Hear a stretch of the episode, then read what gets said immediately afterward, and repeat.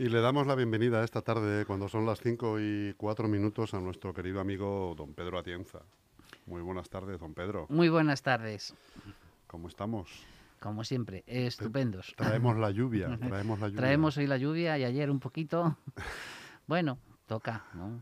Aunque todavía no estamos en abril, pero... Pero el 22 de este cambia cambia la hora, ¿no? Y entra la primavera. ya entramos en el horario de verano y, la primavera, bueno, primavera eh, estamos ya, aunque oficialmente todavía no lo sea, pero por el tiempo que hace ya, ya estamos en, primavera, ya han florecido los almendros, han florecido los cerezos, eh, Gerte se ha puesto estupendísima.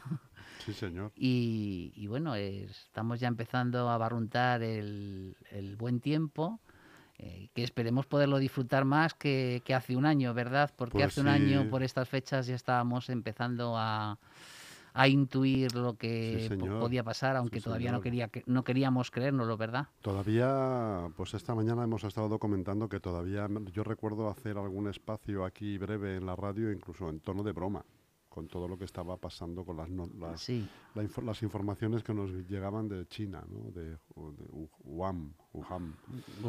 Wuhan. Eh, pues hacíamos alguna pequeña broma al respecto, pensando que aquí, pues como el, el, ébola o la gripe A, pues iba a pasar efectivamente de refilón. Pero bueno, mira, al final eh, no se puede escupir para arriba, Pedro. No, no, no. Y, con estos temas hay que tener mucho, mucho cuidado. Como, como, bueno, la verdad es que tú has dado la clave. Pensábamos que iba a pasar lo mismo que en el que pasó en, epidemias pasadas, eh, pero nos encontramos con una pandemia, una pandemia que, que nos tiene y nos ha tenido durante un año bastante preocupados. ¿verdad? Atados de pies y manos, además. ¿eh? Pues eh, como te decía Pedro, no se puede escupir eh, para arriba y eso es una lección que se deberían apuntar muchos partidos políticos. Pues sí, por desgracia, sabe, tú y yo sabemos que no los partidos políticos eh, no tienen en consideración este gran refrán español porque muchas veces critican la paja del, del ojo ajeno y, e intentan ocultar la viga en el propio, ¿no? Y, con este tema pasado, porque con el que vamos a tratar hoy, que es la, bueno, en, genérico la financiación de los partidos políticos aprovechando eh, pues que Bárcenas ha decidido hablar, ¿no? Eh, recuerdo todavía aquella Alianza Popular, aquel Partido Popular, eh, cómo criticaban al Partido Socialista por algo tan pequeño comparado con esto como fue Filesa, que también fue grave y fue importante.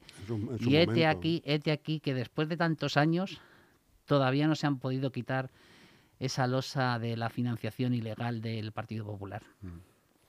Eh, ¿A ti no te parece, Pedro, cuando estamos viendo, estamos viendo pues las idas y venidas de Bárcenas, ¿no? cuando al principio él lo negaba todo, pero en base a que no le dieron ciertas, eh, ciertos privilegios que él pedía en su momento, está cantando la traviata, ¿no? Como dicen las sí, películas. Todos conocíamos cuando, cuando pase esto otra vez en el futuro y haya sospechas sobre algún contable de algún partido y repita, repita el patrón de negarlo todo, no nos vamos a creer. No, Es, es, es, lógico. En un acusado, eh, lo primero que hace siempre es negar el delito eh, públicamente.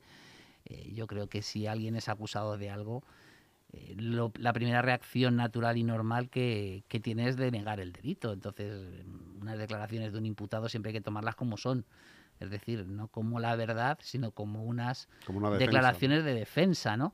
Pero, pero Barcenas eh, ya en aquel momento, aunque no yo no se lo escuché de su boca, pero todo el mundo decía y parece que, eh, que, tienen razón que la única condición sine qua non que ponía eh, después de aquel famoso SMS de Mariano Rajoy de, de aguanta, ¿no?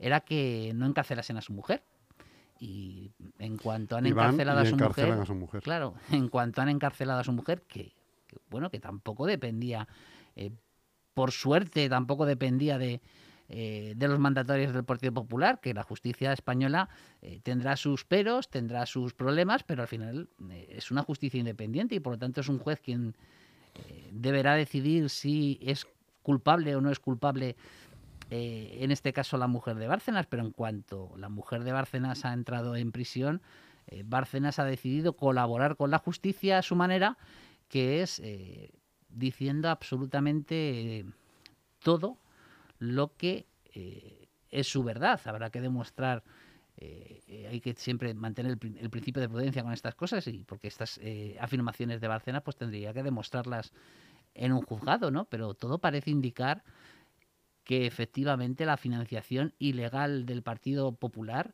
eh, no es de Mariano Rajoy, sino que parece que la tenemos desde muchísimo antes, ¿no? Con Álvaro La Puerta como, mm.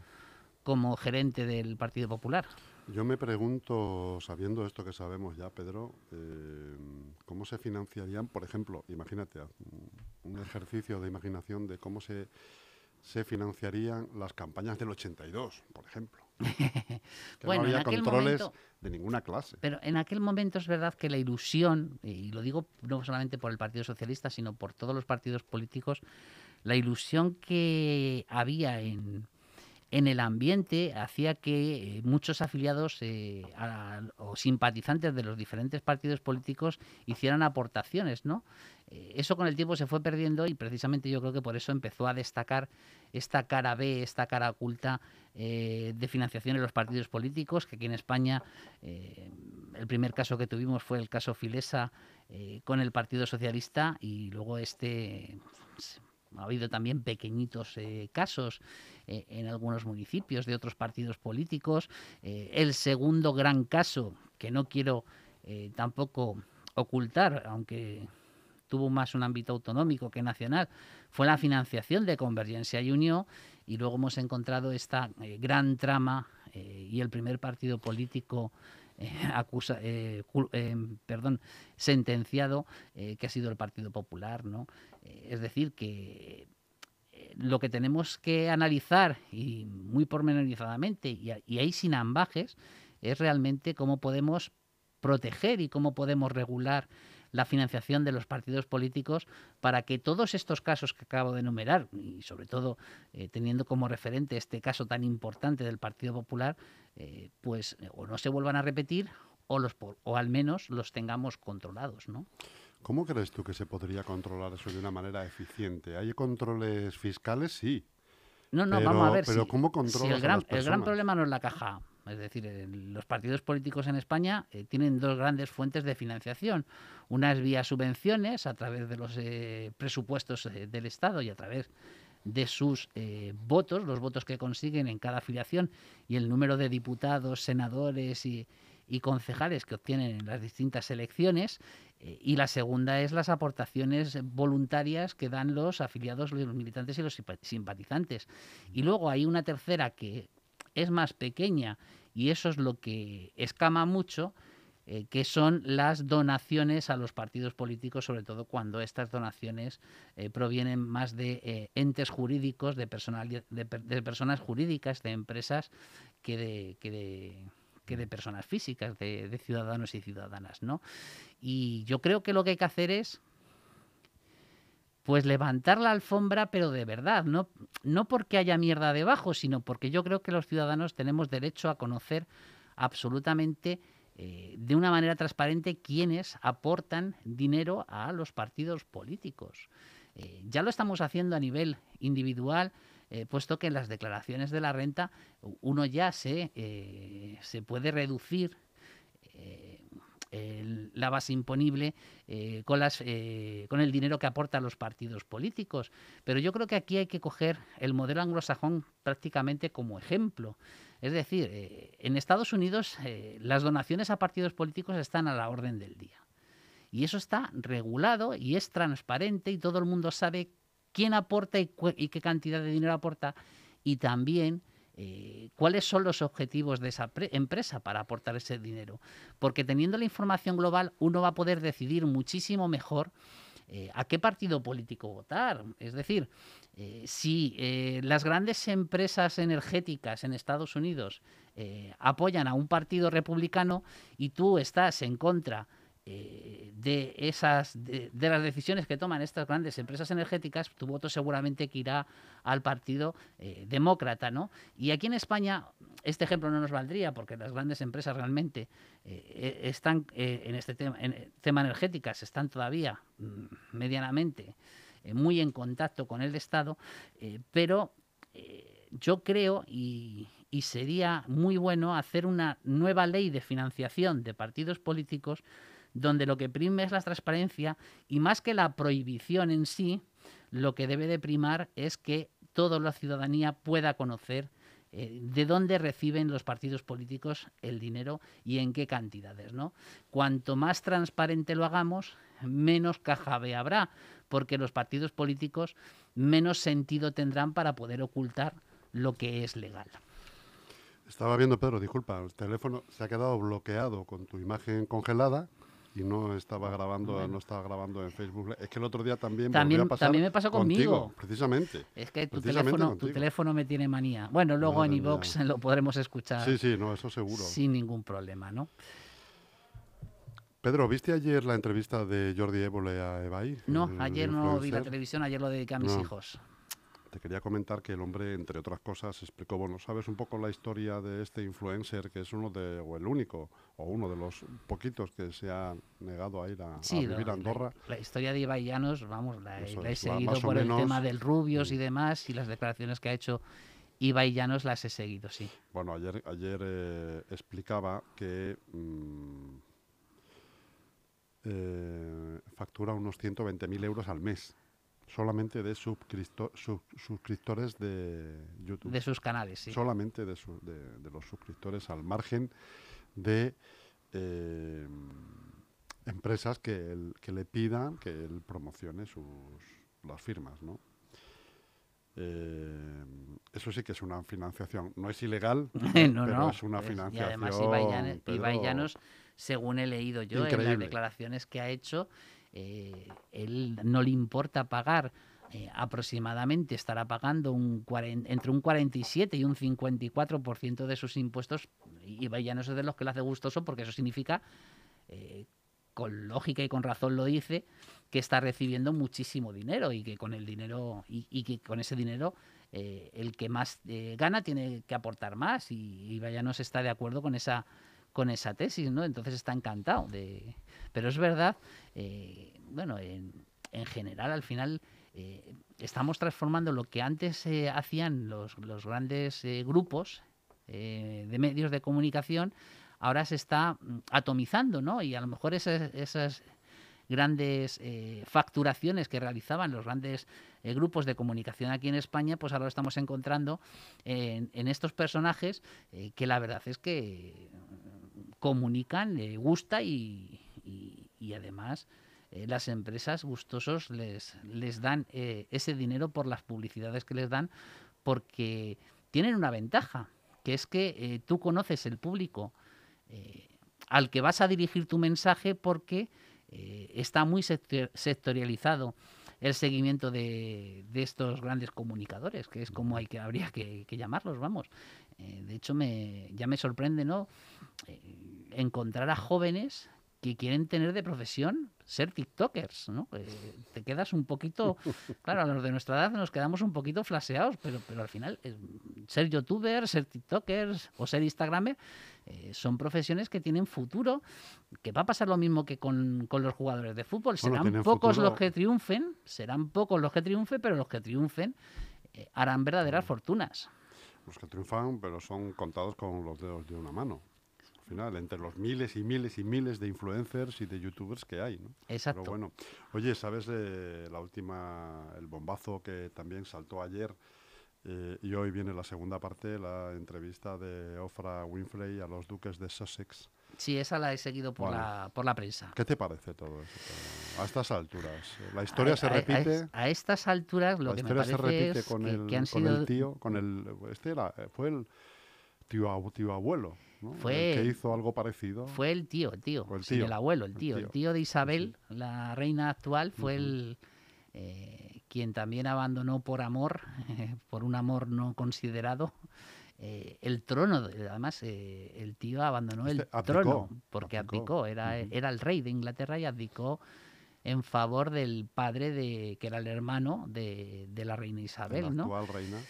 Pues, hombre, vamos a ver, estamos hablando de personajes de cuánto, de 90 años que tienen la mentalidad de hace de hace 70, 80 años. Es que es así, es la educación que han recibido que por nuestra suerte poco a poco vamos mejorando. Entonces ese clasismo y ese racismo que emana eh, la reina Isabel, pues me parece del todo creíble, ¿no? O sea, que su mayor preocupación sea el color de piel de, de, su de uno de los herederos de uno de los sí de uno de los que va a estar en la línea de sucesión. Bueno ya no porque han renunciado a, a, formar parte de, esa línea de sucesión pues, pues me parece eh, totalmente creíble y por supuesto totalmente criticable porque, como tú bien dices, en pleno siglo XXI estos dejes deberían de estar ya proscritos de la vida política y de la vida social en, en Europa y en el mundo. Bueno, tú ves un poco la entrevista que viene hoy en prensa sobre esta pareja y después de, estar leyendo más esto que has estado tú comentando ahora, al final dice, eh, la actriz, eso sí, ha perdonado a la reina. Dice, siempre fue encantadora conmigo. Entonces, eso, es un buen cierre. ¿eh? Su manera de pensar es una y su comportamiento eh, eso es un también. Buen cierre. Al, al final aquí forma parte de la familia, aunque sea familia política, ¿no?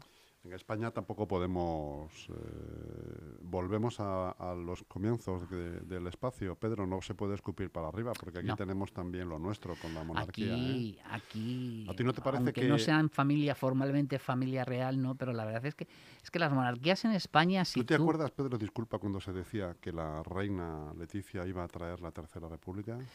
Sí, sí, lo recuerdo, pero estaban, muy, estaban muy equivocados porque quien está trayendo los aires de la Tercera República la propia familia, es, la propia familia, ¿no? O sea, los ¿Eh? peores enemigos del rey Felipe es, su, son, es su padre y sus hermanas. Ese refrán de quien fuera de, de, fuera vendrá, quien de casa te echará, no, en este caso Estoy convencido de ¿eh? que el rey Felipe eh, está deseando que el comportamiento de las hermanas se parezca al comportamiento de Leticia, al que todavía no ha habido ninguna, ninguna tacha. No, ha habido forma de al final salvo, en el famoso ánimo amigo yo. Como dirían los de Rancio Abolengo, la, la, plebeya ha venido a dar lecciones a la realeza, ¿no? Salvo aquello de, acuérdate, de, eh, del compilloqui.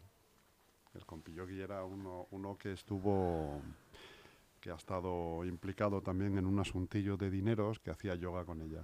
Ah, bueno. Pero eso forma parte de le, cogieron un mensaje en el que le daba ánimos porque estaba ya el hombre eh, entrando y saliendo de los, de los juzgados día sí día no. Y le, cogió, le cogieron un mensaje en el que le daba ánimos a, a su yogi le llamaba. Madre mía, madre mía. Bueno, bueno, una bagatela una, si nos una anécdota comparado con... con esta pareja que se va a Estados Unidos a un especial de Ofra, ¿no? Con una audiencia, ¿cuánta audiencia tiene Ofra? Igual tiene 80 millones de personas en Estados Unidos solo. El NA Show con mayor audiencia del mundo. Del mundo. ¿no? Porque, porque seguramente pues hay gente ya fuera de Estados Unidos pues que lo está intentando ver por YouTube o por cualquier canal. en, muchas eh, en muchas plataformas echan estos también programas de televisión y, mm. Y vamos, yo juraría que incluso Movistar, no sé si tiene esta cadena en concreto eh, en emisión también, o sea que, sería fácil poder ¿qué verlo. Te, ¿Qué te han parecido las declaraciones de Victoria Abril en la última entrega de, premios eh, Feroz? Pues, hombre, y, la y la posterior rectificación, entre comillas. si hablas de, de la ceremonia, eh, pues la mujer al final ha rectificado, aunque sigue pensando lo mismo, ¿no? Pero por lo menos eh, ha rectificado, ¿no? Pero me parecen igual de salidas de tonos que las que hacen Miguel Bosé, porque es verdad que pueden tener su opinión, eh, pero también son personas que tienen eh, mucho alcance y precisamente por eso yo creo que deben de, ser más comedidos en sus, en sus declaraciones. Pero lo mismo que digo de esto, diría de los futbolistas o de los partidos políticos o de los propios partidos políticos que tampoco son un buen ejemplo. Es decir, su audiencia es tan amplia que sus mensajes calan y por eso yo creo que deben de ser muchísimo más comedidos. Y sobre todo eh, al menos eh, antes de hacer esas declaraciones informarse de la verdad. Porque eh, vierten tantas falsedades demostradas por, por, el mundo científico y demostradas pues por la propia vida diaria que me parece increíble que haya todavía personas que crean mensajes como eso como estos, ¿no? Pero bueno, esto es como lo de la cienciología, ¿no? Que parecía que convencía a mucha gente eh, y al final, pues, eh, es una religión, una cuasi secta, no vamos a llamarla secta para no meternos en ningún lío, pero pero, pero mira, eh, captan altavoces, que yo creo que es lo que están también tratando de hacer los negacionistas, captar altavoces y, han tenido altavoces a los que nosotros mismos les estamos dando muchísimo más eco del que se merecen, porque yo creo que las declaraciones de Victoria Abril eh, las hubiese dejado ahí sin más para que no tengan este no darle más bombo esta importancia mediática que han tenido pero bueno eh, hay que reconocerle que eh, al menos pidió perdón eh, a las a la gente que se haya podido sentir ofendida. Pero lo que habría que intentar es convencer a Victoria para que crea la verdad y no crea estas tonterías. Pedro, no sé si has tenido un ratito este fin de semana para mirar las redes locales de Leganés, las redes sociales y locales de Leganés, donde, bueno, sabrás que se ha pintado un muro en San Nicasio, se ha pintado de color violeta. Eh, yo cuando lo vi el sábado, la que fue la última vez que lo he visto, eh, probablemente ahora tenga más, había como 250 comentarios de vecinos. Eh, pues cada uno, imagínate, con, su versión de, y sus gustos de los hechos. La cosa es que se nota, denotas que incluso da igual lo que sea, que sea pandemia, que sea el 8M, que sea lo que sea, eh, al final te pones a leer los comentarios de las personas y, son y te das cuenta de que el hombre es un lobo para el hombre. No puedes, eh, no puedes diferir de una opinión de cualquier persona, da igual lo, todo lo educado que seas, que te machacan vivo. Es una, pues, eh, sí, estamos en un mundo con, mucha dicotomía. estás conmigo contra mí. Esa es la filosofía del, del siglo XXI, mm. Eh, casi me atrevería a decir que sobre todo muchísimo más reforzada por un acontecimiento que no quiero pasar por alto, y esta es mi opinión personal, por supuesto, siempre, eh, pero esto se ha viralizado mucho más a partir del 11M, eh, aquí en España y del 11S a nivel mundial, ¿no? Es decir, esta viralización, esta dicotomía, este o conmigo contra mí, a partir de, esos dos momentos eh, históricos como fueron el 11 de septiembre y el 11 de marzo aquí en España, cada vez se ve, se ve más, ¿no? yo tengo muy claro a quién le interesa esta dicotomía. lo que no comparto es que haya otros partidos políticos como el que en el que yo milito eh, que se dejen llevar por estas corrientes. Eh, yo ahí admiraba mucho el mensaje de José Luis Rodríguez Zapatero intentando huir eh, de aquello y si pudiera darle un consejo a Pedro Sánchez le diría precisamente que huya de ese enfrentamiento, de esa confrontación, porque puede tener rédito político a corto plazo, pero tiene muy mal rédito político a mm. medio largo plazo, por lo que volvemos a repetir la frase con la que has empezado el programa eh, escupir para arriba al final eh, siempre te cae, ¿no? Bueno, las últimas declaraciones hablando de Pedro Sánchez eh, sobre el Día Internacional de la Mujer ha comentado que la ultraderecha es una fuerza de retroceso a los tiempos de la sumisión al padre, al, jefe y, al, y al, esposo. Bueno, pues sí, estamos en la misma. Y choca con la declaración de Pablo Casado que se quiere diferenciar de Vox precisamente porque, porque, hombre, el Partido Popular a lo mejor no lo defiende con las mismas ínfulas que lo defendemos eh, desde la izquierda, desde el Partido Socialista o desde Unidas Podemos, pero no podemos decir que haya sido un partido político eh, que no defienda la igualdad es verdad que a su manera y que no compartimos muchísimas personas. Es decir, yo no voy a defender la idea de igualdad que tiene el Partido Popular porque no me la creo. Yo soy más proactivo. Yo creo que hay que tomar medidas y poner mucho dinero para conseguir la igualdad. Es decir, que, el Estado ha de ser proactivo. Eh, pero el Partido Popular, eh, eh, desde que yo tengo uso de memoria, ha estado siempre en todos los eventos y en todos los 8 de marzo apoyando la igualdad entre hombres y mujeres. Es verdad que sus políticas, eh, yo no coincido con ellas, no, no, las comparto, no creo que esté resolviendo ningún misterio al que me escucha, eh, porque yo creo que el Estado eh, ha de ser como ahora más proactivo e invertir muchísimo dinero en educación sobre todo, en educación sobre todo, para que nuestros hijos no repitan los modelos que hemos visto a nuestros padres y a nuestros abuelos. Ahí quería yo llegar, Pedro, porque veo que se hacen multitud, infinidad de, eventos, de, actos, de acciones, pero no veo que se implemente nada a nivel escolar, a nivel académico, que tenga que ver con la igualdad y con la igualdad de trato y la igualdad de género. Sí lo hay. No hay. No hay una implementación seria de todo esto desde temprana edad. ¿no? Sí lo hay, lo que pasa es que a lo mejor eh, es una asignatura, o sea, debe de ser una asignatura transversal, es decir, de igualdad. Eh, se ha de conseguir en todos los campos. Eh, mira, justo antes de venir estaba viendo un programa de, la plataforma de Movistar eh, Plus, eh, que se llama Pioneras, eh, donde precisamente destacan el papel de la mujer y, y, lo escondida que la han tenido la historia. ¿no? Yo creo que es un buen momento para empezar también, como digo, esa educación transversal, empezar a enseñar a nuestros hijos y hijas que la mujer ha tenido un papel muy importante en muchos momentos históricos y que ha sido ocultada por el, por el patriarcado, por el hombre, ¿no? Eh, yo creo que ahí es donde se debe de hacer realmente las inversiones, eh, porque educando así a nuestros hijos eh, conseguiremos luego que esto es, es como un como un castillo de, naipes, es decir, si empujamos esta primera carta que es la de la educación, empezarán poco a poco a caer las demás. Yo siempre pienso eh, que estas políticas hay que hacerlas desde el cimiento y no desde el tejado. Lo ideal sería, sí, lo ideal sería que los consejos de administración, noticia que sale todos los años, de las empresas del IBEX de 35 tengan muchísimo más mujeres, ¿no? Sí, eso sería lo ideal, pero para conseguir eso lo primero que tenemos que hacer es educar a nuestros hijos y a nuestras hijas en la igualdad y eso debe de verse en historia, en matemáticas, en lengua y no solamente en una asignatura de valores o de ética eh, ahí encasillada porque no va a llegar. Es decir, si enseñamos la historia de otra manera a nuestros hijos, seguramente conseguiremos eh, que a un medio largo plazo el objetivo sea mucho más fácil de alcanzar. Muy bien, don Pedro Atienza.